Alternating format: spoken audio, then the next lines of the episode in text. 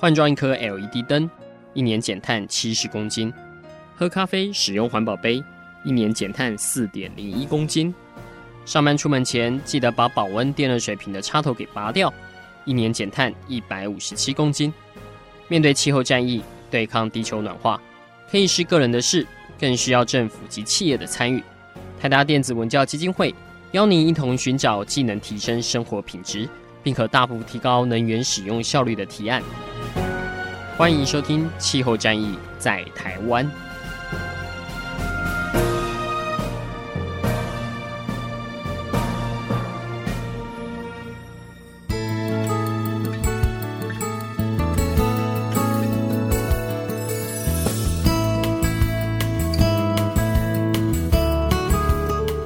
各位听众朋友，大家好，欢迎来收听今天的气候战役在台湾。我是主持人台达电子文教基金会的高一凡。那今天我们来跟各位聊聊哈，我们要来跨出台湾，我们来望向海外这样子。那提到荷兰，你会想到什么呢？可能大家马上呃脑海中会冒出几个画面哦，风车哦，然后很非常美的花束这样子，然后可能还有几只牛和那个牧场上的小朋友这样子。提到荷兰，大家以前就大概知道说它是一个农业啊，还有像古典的风车运用得非常透彻的国家，还有可能那个木头鞋啦，哈，这个是大家很有印象的。但是荷兰最近在这个他们的再生能源的开发跟一些跟气候有关的法令上的推动也突然加快了起来，哦。所以今天为什么会突然加快了？我们要来请到荷兰的专家，哈。大家不要担心，我们不是真的请到一位荷兰人，他会讲荷文，会大家听不这样子。我们今天邀请到的是目前在工研院绿能所服务的林秀娟的副研究员哈。哎，秀娟你好。呃，一帆好，我是秀娟。那个，如果各位常收看我们低碳生活部落格的朋友们，应该对秀娟不会陌生哈。秀娟之前就是呃有领到我们台达的荷兰奖学金，然后去那边深造服务，那也曾经对我们低碳生活部落格贡献良多哈，写了蛮多荷兰的文章这样子哈。那最盛大的巴黎气候高峰会那一年，秀娟也有帮我们做很多现场的即时的报道哈。那现在为为国服务哈，进入了工研院绿能所去做他专业的贡献这样子。那这一次我就是看到秀娟刚发表了在对荷兰气候与能源政策动向哈有一个非常深度的介绍这样子，所以今天就把他抓来哈，请大家帮，请他帮我们来呃推播一下，究竟荷兰是出了什么事哈？哎，秀娟可不可以先跟我们介绍一下荷兰？大家历来哈，其实我们不一定很多人都对他熟啦。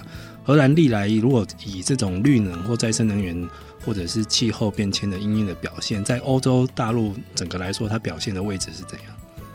其实大家一般来说想到荷兰，尤其是最近这一两年，好像都会觉得它很永续，然后尤其是循环经济做得非常好，嗯，大家都骑脚踏车等等的很绿的形象。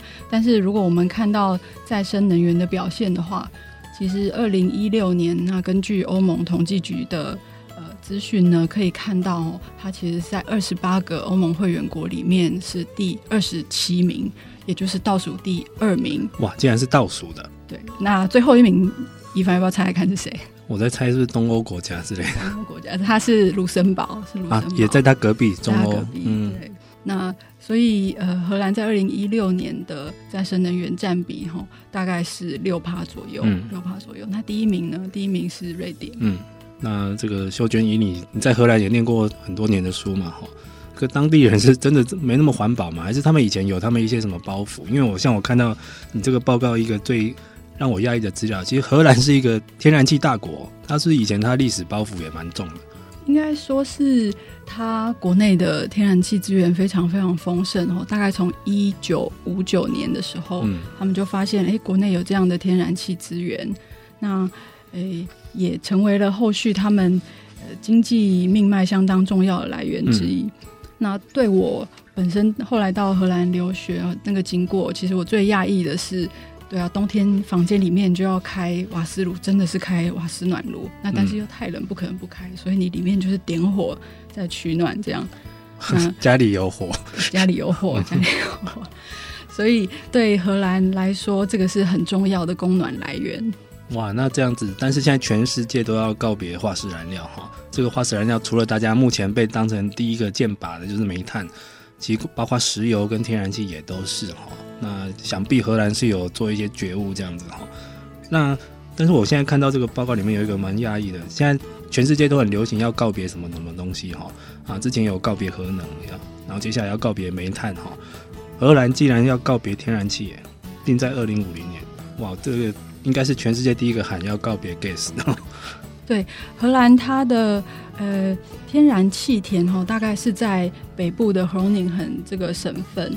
那这边荷兰境内有四百七十个天然气田，那其中已经开采了大概两百五十座天然气田。呃，那整体上来说呢，它嗯化石燃料是占了国内能源使用的百分之九十二哈。嗯。那天然气当然是很重要一部分，可是也因为天然气的开采，因为天然气的开采。国内呢有很多的人造地震，嗯，那我们可以看到，今年就在今年初一月八号的时候，他们发生了一个瑞士规模三点四的地震，嗯，然后造成三千多件的建筑物毁损，所以当地人反应是很剧烈的，那甚至有游行、有示威，所以政府在之后呢也做出蛮积极的回应。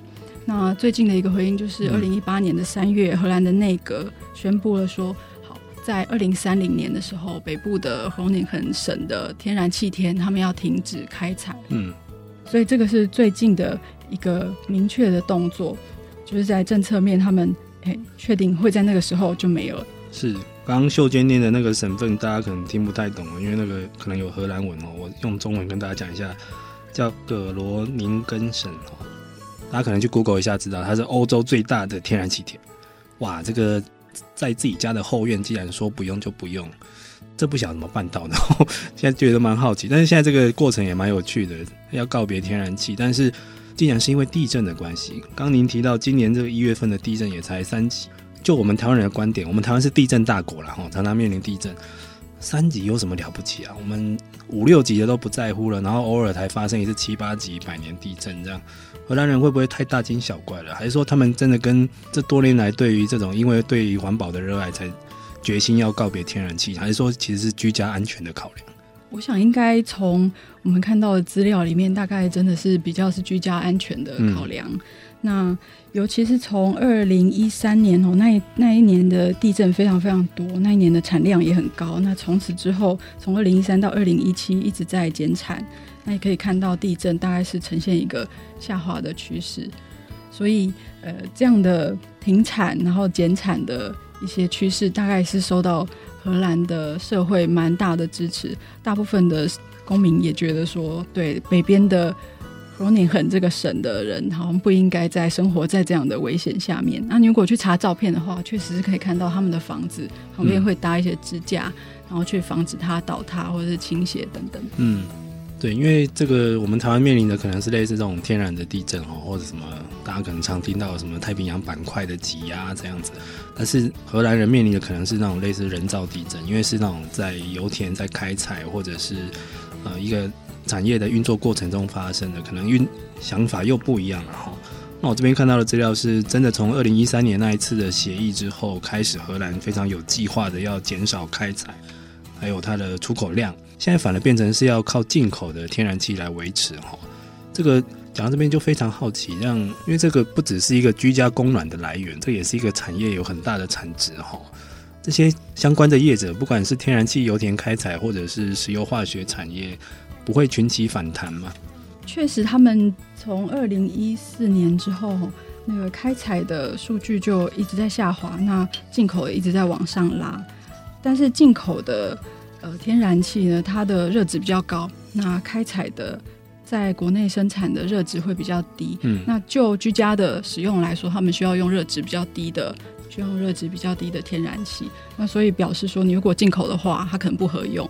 嗯，对于家里在用的一些供暖设备啊等等的，变成你还要去额外的加工，所以这个也就牵扯到后续荷兰的国内他们在做能源转型的讨论，那包括了说。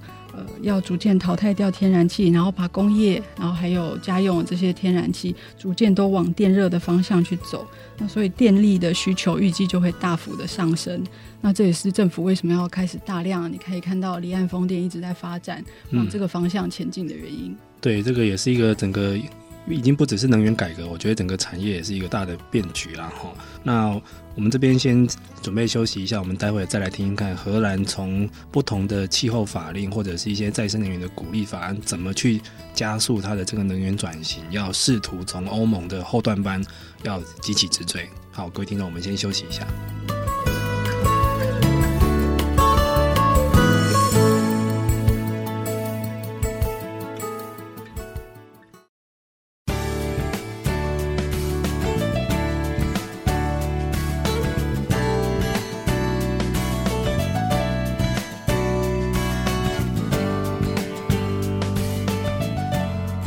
听众朋友，欢迎回来！今天的气候战役在台湾，我们今天邀请到的是公园院绿能所的副研究员哦林秀娟小姐，来我们的节目帮我们解析一下荷兰最新的这个气候跟能源相关的政策的动态哈。这个应该大家平常在其他啊杂志报道或媒体是很少看到荷兰的讯息，因为可能过去大家对它的了解跟这个我们所谓的绿能跟气候变迁是。没有太大的关系哈，或者是偶尔啊，我们以前低碳生活部落格有出过一个很有名的文章，就是那个乌特列兹的公民参与这一块哈，能源对话。但是这个国家的整体表现到底怎样呢？我们刚刚秀娟有先帮我们提到一下哈，其实它这个绿绿能的提倡在欧盟是倒数的嘞，是表现从二十八个会员国里面倒数过来的哈，这个其实表现不算好哈。然后它有很。很自古以来很依赖的这个天然气的产业哈，这个油田就在自己家后院哈，这个放着大好的资源不用也是会被骂的哈，所以他现在要整个加速去转型，甚至急起直追，这个过程是非常有趣的，也非常值得我们台湾来借鉴这样子。好，那秀娟，我们先来讲一下，他这一次的这个突然要整个绿能政策要往前提哈，除了我们刚刚提到的有这个地震的因素哈，造成一个可能民众的这种对天然气产业的一个恐慌。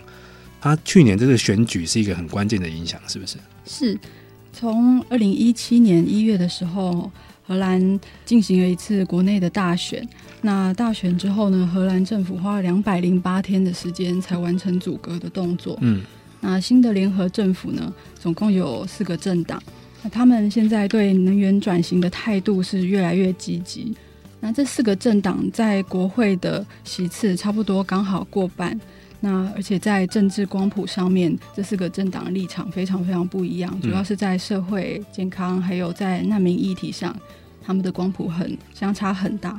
那所以本身要达成协议就已经有一定的难度了。嗯、那但整体来说呢，其中有一个没有进去内阁的呃在野党哈，它叫绿色左派，它是一个最大的左翼的在野党。那因为他的支持，因为他席次也蛮多了，他很强力的支持能源转型，所以这个内阁其实从整体来说，它有蛮强烈的对能源转型、对呃再生能源发展、减碳的支持。那目前荷兰也大致上摆脱了从二零零八年以来的金融危机，可以更专心的来发展减碳，然后还有能源转型。嗯、所以呃，现在呢，在二零一七年的十月，他们宣布了一份。政策的协议会当成未来从二零一七年到二零二一年政策的一个蓝图。那能源的部分也开始定出一些修法期程，然后修法的重点包括了各部门减碳额度分配啊。那二零三零年更把减碳的额度提到百分之四十九。好，它原本的政策的。目标哈是百分之四十，所以现在拉高到百分之四十九，而且呢还对欧盟期许更深，希望 push 欧盟朝向减碳百分之五十五的目标哈去前进。这个目标值拉高到百分之四十九哈，减碳百分之四十九，大家可能觉得这算高还低哈？大家不要忘记哦，欧盟比较的标准是一九九零年哦，不像我们台湾，我们都是用二零零五年哈啊，在有些亚洲国家还蛮夸张，用二零一三年去比哈，就是。呃，突然要减这么多，而且是一个在呃，等于是内阁整个改组跟选举重重新去组成了四个政党，这个我们听起来很很难以想象。我们台湾才两个政党就已经吵得乱七八糟了哈，他们四个政党的联合组阁。呃，秀娟，我想问一下，这个他们对于这种要去做未来的，不管是节能减碳或刚刚提到的告别天然气，这个只是因为他一次的选举就完成这样的一个共识的凝聚吗？还是过去这个数十年来在荷兰境内有那种？大大小小的辩论跟那个民意的塑造的过程？就目前来说，其实它有一些政策目标还是沿用的，即便在政党轮替或者说政府改组之后，嗯、那像现在的再生能源目标，还是从二零一三年的那一份永续成长能源协议哈，那时候是经过四十七个相关的团体一起坐下来好好讨论，嗯、那定出了二零一三年到二零二三年的十年目标。那再生能源占比，当时候定出来目标是二零二零年哦，要成长到百分之十四的占比。嗯，那目前按照呃荷兰政府的预估，按照目前的表现这样去推估，看来哈，二零二零年可能预计会达到百分之十二点四，也就是说它大概不会达到目标。那另外一个呃目标呢是二零一六年。二零一六年的时候，荷兰国内做了一个蛮大型的政策讨论。那一开始是从一月份的能源报告，那那时候定出了二零二三年再生能源要达到百分之十六，二零三零年要减碳百分之四十。所以你看到二零一七年的时候，他就把减碳的目标提高到百分之四十九了。但是基本上二零二三年的再生能源目标还是维持在百分之十六。嗯，所以这听起来也不是那个一夕之间就突然的个转向哦，它也有它常年累积的社会对话跟政策讨论的基础了哈。不过感觉上是有在加速了哈。那秀娟，我们来谈谈现在他刚出炉的这个荷兰的气候法哈。不过这个草案哈，荷兰的气候法草案，这个有可能会是全世界第七部的气候法哈。秀娟可不可以谈谈这个气候法它有主要有定出了哪一些的目标吗？气候法草案呢、大概是在六月二十七号的时候才公布它的草案条文。那这个草案条文也有点得来不易啊，因为它是从执政党和在野党总共七个政党经过协商以后推出来的。那其实它已经大概讨论了三年之久。那一开始起草的这个政党哦，是我们刚开始一开始提到绿色左派。嗯。那这个版本的草案呢，它其中一个基础是荷兰环境评估署叫 PBL 在二零一七年公布的一份报告。那里面说，如果荷兰要符合巴黎协议的话，就必须要在二零五零年几乎是零碳排，嗯、那二零三零年必须要减排五十 percent。所以大概依照这样子的一个评估报告，呃。我们可以看到现在的气候法草案，它大概的一些根据。那主要呢，主要在这份草案里面，它大概定出了几个几个要点。第一个是跟一百一九九零年比较起来，二零三零年的时候，它要减少四十九趴的碳排。嗯，也就是说，我们刚刚在政策协议里面听到的这个目标，还要入法了。但是呢，这点也被。环境团体批评，因为他们说哈，一开始这个是有强制效力的，但是这份草案呢，后来这个条文没有强制效力。好，那我们来看看其他有强制效力的条文。一个是在二零五零年，它要减少百分之九十五的碳排，非常非常有野心哦。嗯、那再来呢，每年的十月份的第四个礼拜四，它会定成一个全国的气候日。嗯，那再来呢，在气候日要做什么？气候日的时候，政府会公布一份备忘录，那公布当年最新的研究，气候有关的研究。那最后一个呢，就是每五年政府要提供一份新的气候计划。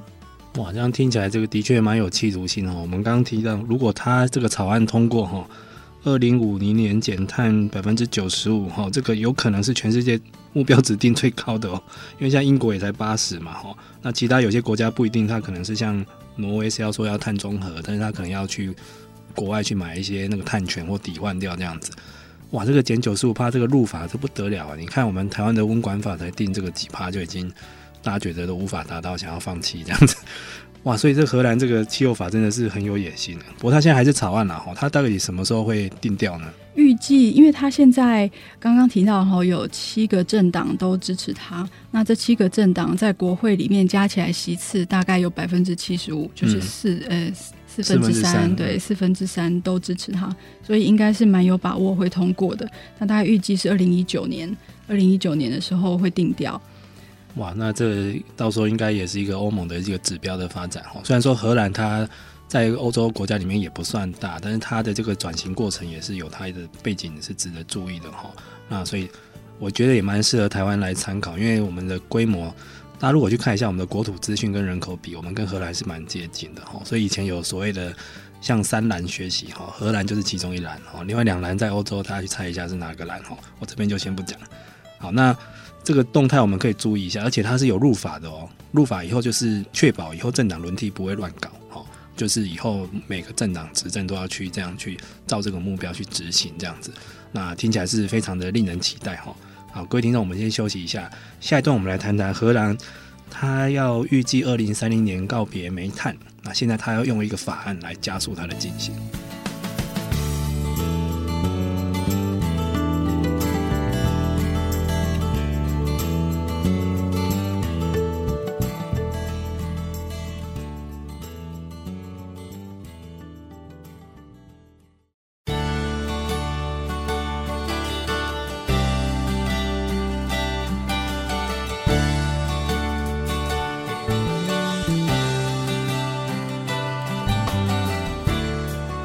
各位听众朋友，大家好，欢迎来收听今天的气候战役在台湾。我们今天邀请到来宾是工研院绿能所的专家林秀娟小姐哈。那秀娟其实也文章也散见在我们低碳生活部落格哈，大家可以去 Google 一下她的名字哈。那秀娟蛮难得的是，因为她在荷兰有念书，那回国之后也继续有在 follow 荷兰的这个资讯哈。那最近她做的这个荷兰的能源与气候的相关的政策动态的观察。今天来请他来做分享。那前面我们已经有大概介绍到这个国家的一个背景的资讯，还有一个最新出炉的气候法的草案哈，有可能是一个啊、呃，搞不好是全世界最具野心的哈，二零五零年要减碳百分之九十五，这个超级可怕的目标哈，希望它可以达成哦。那第二个，我们现在来看。其实荷兰也很早哈，应该是在前年底哈，那个时候的 COP 二十二，大家就在很多国家就轮流说他要告别煤炭哈。那那时候荷兰就是有 follow 到，那他定的时间点是二零三零年，大概离现在还有十二年的时间哈。那这个也是一个国际的趋势，因为现在煤炭不管是在呃碳排放量或者是空污的一些成分的制造上，的确是一个最大的目标了哈。那荷兰定了这个时间点之后。他最近也用了一个法案，叫做《禁用燃煤发电法》。秀娟可不可以帮我们介绍一下？既然可以用法案来禁用燃煤发电，这个法案呢、啊，它其实也是在二零一七年的十月哈那份政策协议里面，大概有提到这个目标，就是在二零三零年的时候，境内就不会再有燃煤发电的电厂。嗯那目前呢，荷兰境内有五座燃煤发电厂，啊，总共有四点五 G、四点五 GW 的装置容量。那里面呢，有旧的两座燃煤发电厂都是在一九九四年启用。嗯，那也蛮也蛮老了。蛮老的，蛮老的。嗯、对，那但是新的呢，分别是在二零一五跟二零一六年新建的这三座燃煤发电厂。同时，也是欧洲现在最新的燃煤电厂。嗯，那所以说，政府现在要提出二零三零年就即将要废煤。那目前这个草案呢，它是在五月十八日的时候已经进入公告。嗯，那后续它有一个月的咨询时间。好，那这个主要规定的内容是，燃煤发电它要禁用嘛？那可是什么样的情况可以排除？所以它主要是用一个宽限期的方式来提出规定。那宽限期要怎么宽限呢？就是对于旧的燃煤电厂来说，刚刚提到有两座旧的燃煤发电厂，一九九四年它启用的。那如果说你净发电效率有高于百分之四十的话，在二零二四年前，你都还可以继续营运。那对新的燃煤发电厂来说呢，你如果净发电效率有高于百分之四十四的话，那你还可以还可以营运到二零三零年的一月一号。嗯。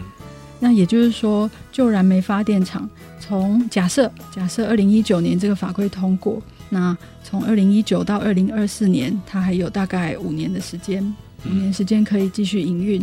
那但是对于新的燃煤发电厂来说呢，它大概就是剩下十年左右，剩下十年左右的时间。那所以现在呃，对于业者来说，他们的反应也不太一样。旧的燃煤发电厂业者。哦他就表示说：“好，我会按照规定，二零二四年以前他会关闭他的电厂。那但是对于新的发电厂来说，哦，当初政府是要求他、请求他说，你可不可以投资电厂啊？那盖在那边，让我们的工业可以使用。好，所以像呃 Uniper 这个电厂，它就盖了一千零七十 megawatt 的装置容量。哈，那他现在也是表示说，未来还要要求更多的补助，因为他算是比较提前除役嘛，他是新的燃煤电厂。那另外一个电厂，他是直接说，未来可能会因为他会蒙受一些损失，所以他可能会采取一些法律的行动。哇，就是因为这个是一个，嗯，虽然说以前有一个二零三零年告别煤炭发电的一个路径哈，但是这一次这个法案出来就有很明确的时程，而且有一个结算的中间点是二零二四年哦，是用。发电效率来看的这个，这个对业者来说，有时候我觉得真的是一个损失啦。因为他们如果才刚盖好不久，刚修军有提到有三座是新的哈，而且盖好都两三年而已哈，这个才刚盖好就已经 政府跟你说以后要拜拜哈，这个电厂的营运寿命可能是用四五十年来看的啦，哈，短则三十，有些人觉得可以到六十年都 OK 这样子。那哇，这个整个回收可能是。很难的哈，那接下来可能势必会跟政府进行一些诉讼了哈。不过这个荷兰以前我不晓得，以前是不是也常会透过一些法律的手段来促成一些政策的实行？因为像秀娟，我们刚刚在提气候法的时候，其实一五年的时候，荷兰就出现了一个气候官司嘛，哈，环团去告政府，而且告赢了，对不对？所以后来是不是也有那个也是一个原因，等于去 push 政府要制定更有野心的气候政策？是，但是。当初二零一五年的那个官司，虽然说还团胜诉了哈，那但是今年的五月，现在这个政府他又提了上诉。哦，他要再上诉这样，嗯，他觉得说法院不能代表人民的政治意志，嗯，他觉得法院僭越了他的权责，他觉得这个事情只有政府才可以说了算啦。那所以目前还在官司还在进行中，大概预计十月的时候会有一个判决出来。好，所以这个相关的消息大家可以陆续去 follow 哈，因为这个告赢了之后再胜诉啊，不服了又继续要再上诉，这个有时候告来告去没完没了。但是就是有时候是一个影响的手段，把这个事情揭开，让社会大众都知道，好，变成是一个法律新闻了哈。那到底民意支持哪一边？搞不好很快大家就会看到胜败的天平，因为觉得有时候法院跟法官可能也是在看社会的舆论哈，情势往哪边倒这样子。好，那再来有一个很新的法案，也是今年刚出炉的哈。荷兰也定了一个二零三零年的整个离岸风电的路径规划。修坚可不可以帮我们介绍一下？这个荷兰以前应该不是风能大国，它是风力发电，不是？虽然说它很多风车，但其实这种最新的这种风力发电其实没有很多，对不对？过去确实是因为。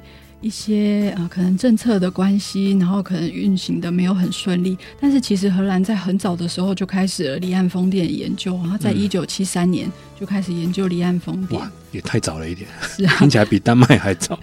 对，那后来他们在二零零一年的时候开始一个示范风场，嗯，那这个开始开呃发表。那商业的呢是最早是二零零七年就开始运转，嗯，那这个风场大概是。一百零八 megawatt。那目前荷兰境内有既有的离岸风场，大概有一个 gigawatt。那现在的呃政策呢，大概是按照二零一三年的时候，那个时候定出的离岸风电路径，也是定了十年哈，跟我们刚刚提到的那个目标一样，也是定了十年，从二零一三年定到二零二三年。那这个目标呢，是定二零二三年以前，荷兰境内的离岸风力要达到四点五吉瓦的装置容量。所以呢，当初也有一个共识是，这个需要长远的规划。那所以需要超越选举的周期来定定一个长期的目标。好，那我们今年可以看到的是，三月二十七号的时候，荷兰的经济与政策部他们向国会正式提出了二零三零年的离岸风电路径。嗯，好。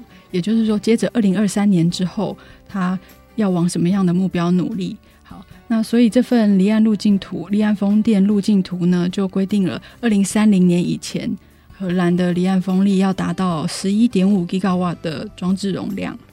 那预计今年的夏天呢，这个法案就会提出来，那作为它的一个实施的法源依据。那并且嘞，也会搭配现在由电业法跟瓦斯法整合的一个新能源法，哦，去持续的建置它的离岸电网。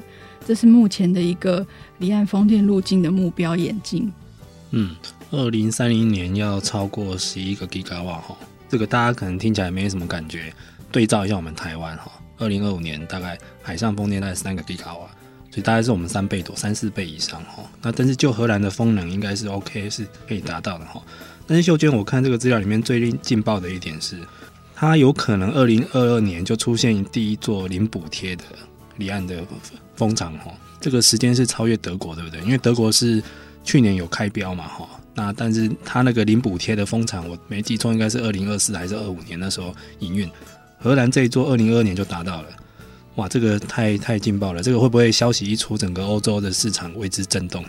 是这个消息的确受到很多国际的、嗯、呃关注。不过我刚听到那个一帆说，二零二五年台湾的离岸风电是三 G，、嗯、现在应该是提高到五点五吉瓦的。哦，对对，整个又又增加，因为业者投标的状况太踊跃了，要整个增加了。对，那刚刚提到那个。嗯零补贴的方案，嗯、对零补贴的方案，它确实是在二零二二年就会好开始营运。那近年来呢，也因为他们的竞标价格逐渐一直在下降，那政府所需要补贴的这个负担也一直在减少，一直在减少。所以对于荷兰来说，这个离岸风电他们的发展应该还是算整体来说蛮顺利的。嗯。各位听众，我们先休息一下，下一段我们再来最后来做个总结哈。从这个荷兰的政策演变的路径，可以给台湾什么启示？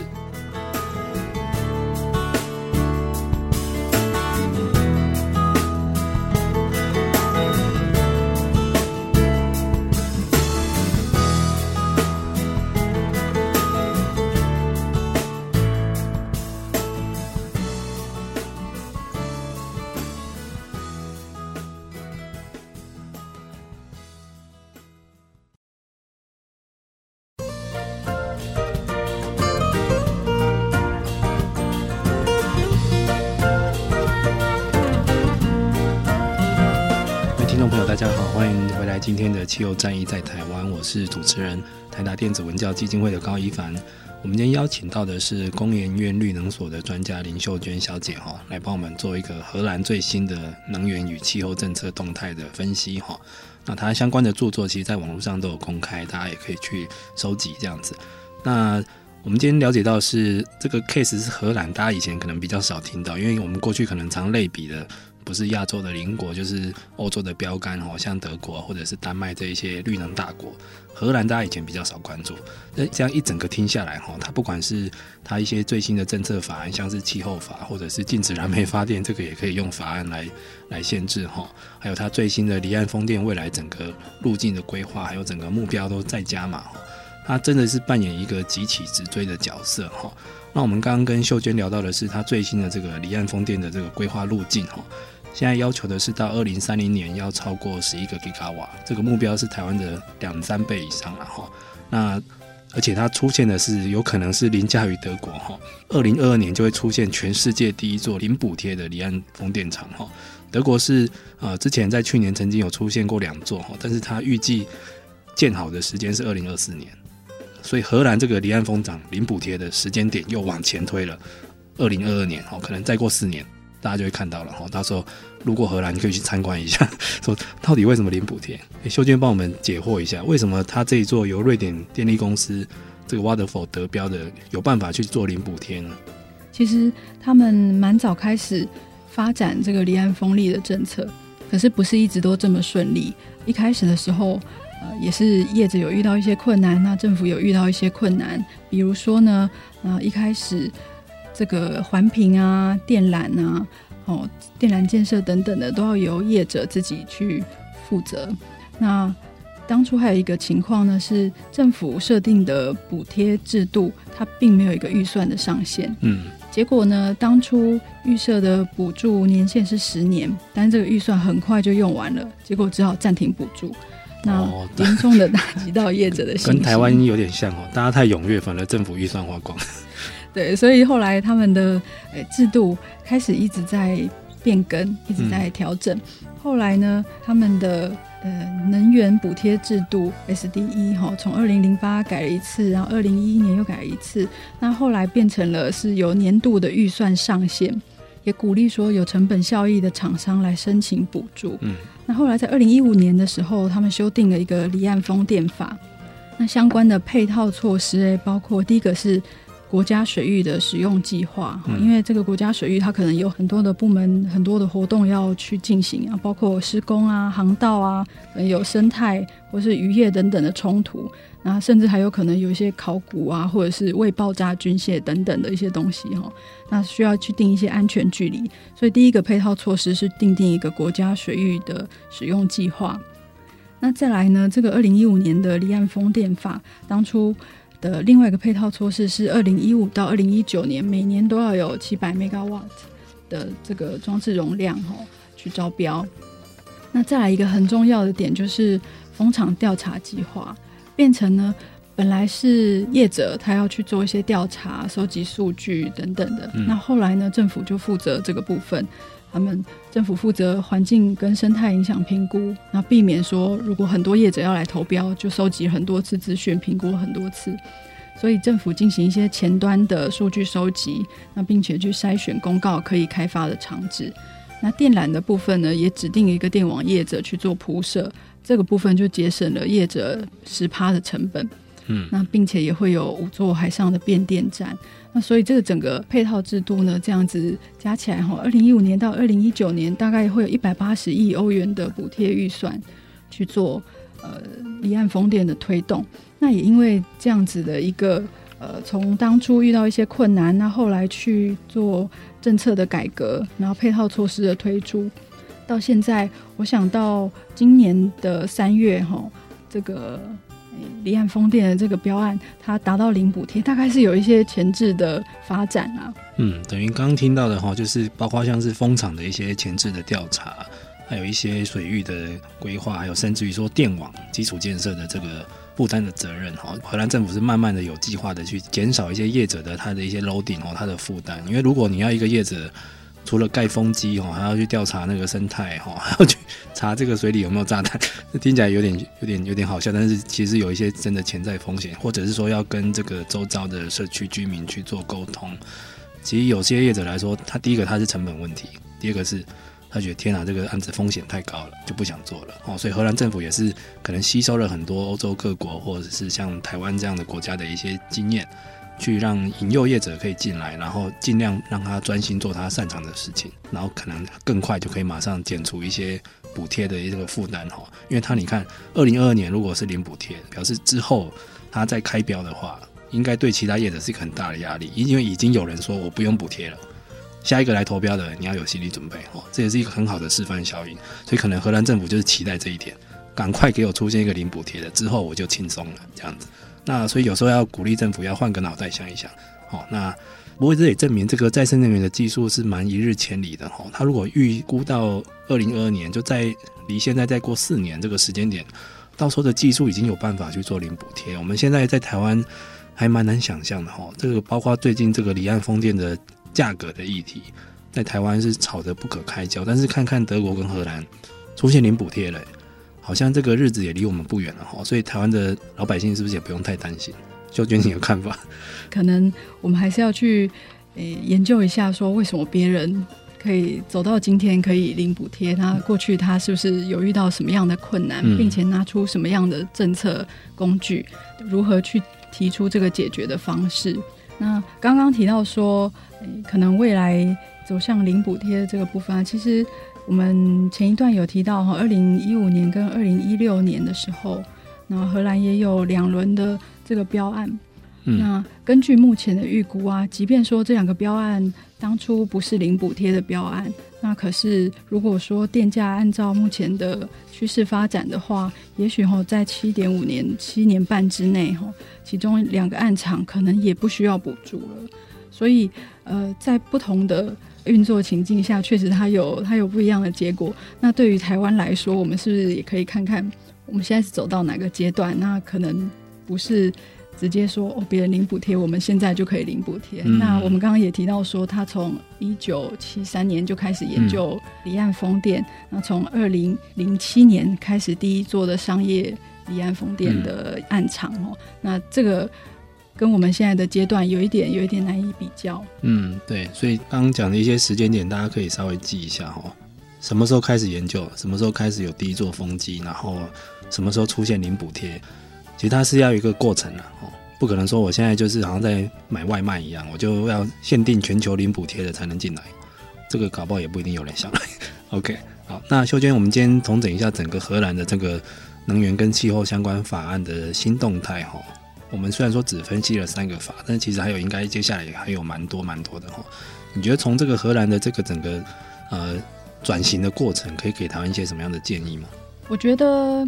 可能还是要先提到两个前提啊。第一个是说，不同的国家它的能源现况不太一样。像我们一开始提到荷兰有很丰沛的天然气资源，那确实它也因为天然气资源的开采，诶，结果有地震，那造成它后来一个能源转型要跨得很大步的一个契机。所以，呃，他们面临的政策脉络是这样子，那他们面临的挑战是这样子。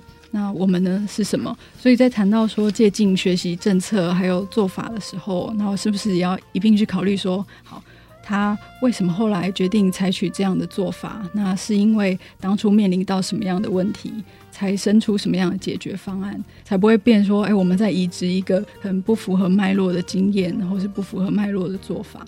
嗯，那第二个我也觉得说，因为刚刚提到的东西确实很新。那像气候法是六月二十七号的时候，我们才看到草案的条文的，嗯、所以后续它的落实情况，我们需要去持续观察。也不是说，哎、欸，现在好像很新的东西就一定是好棒棒。嗯、也许说它后续的好落实情况，我们还要去追踪。那我觉得有一个观察到的情况是，我看到收集资讯的时候，我看到荷兰的像中央统计局他们的资讯，诶，非常的亲民，嗯，不只是图表，那它还包括了一些描述，呃，包括很详细的解说说这个图表为什么是这样子发展，那代表的是什么意义。所以也许这样子的基础资讯可以提供给台湾人或者台湾社会。更好的参考就是我们是建筑在怎么样的资讯基础上去做政策讨论，现况是如何，那有什么样的问题？所以我要推荐说，大家可以上呃脸书懂能源粉丝团。那我们现在每个礼拜都会发布一个礼拜的主要电力资讯，那也有很丰富的国际资料库，可以让大家参考各国的最新能源情报。嗯，对，那我们今天也感谢秀娟来到我们现场哦。其实大家如果想知道这些最新的国际资讯，除了刚刚提到的懂能源的布洛格，或者是工研院的一些相关的网站跟报告之外，哈，像这个秀娟这个荷兰通，大家也可以去找她请教了哈。因为我猜国内懂荷兰的人应该没有太多个了哈，扣除掉荷兰半数 之之那些真的是道地的荷兰人之外，就是。只是我觉得从基本资讯来看，荷兰这个国家真的蛮值得台湾借鉴的。虽然说我们现在对它的兴趣可能是在循环经济这一块，但是你从能源结构上，或者是产业形态，甚至于说我们现在迫切想要发展的农业，都是应该要可以看看荷兰发生了什么事。只是说他们的呃做出反应动作或者设定法案的前因后果，必须要看清楚哦。不是说把人家最新的汽油法就颁布了之后拿来抄一下哦，直接套在台湾，这样也是不太行哦。况且这个民情也是很不一样的哈。好，今天也谢谢秀娟来到我们现场，谢谢一帆，各位听众，我们下次再见，拜拜。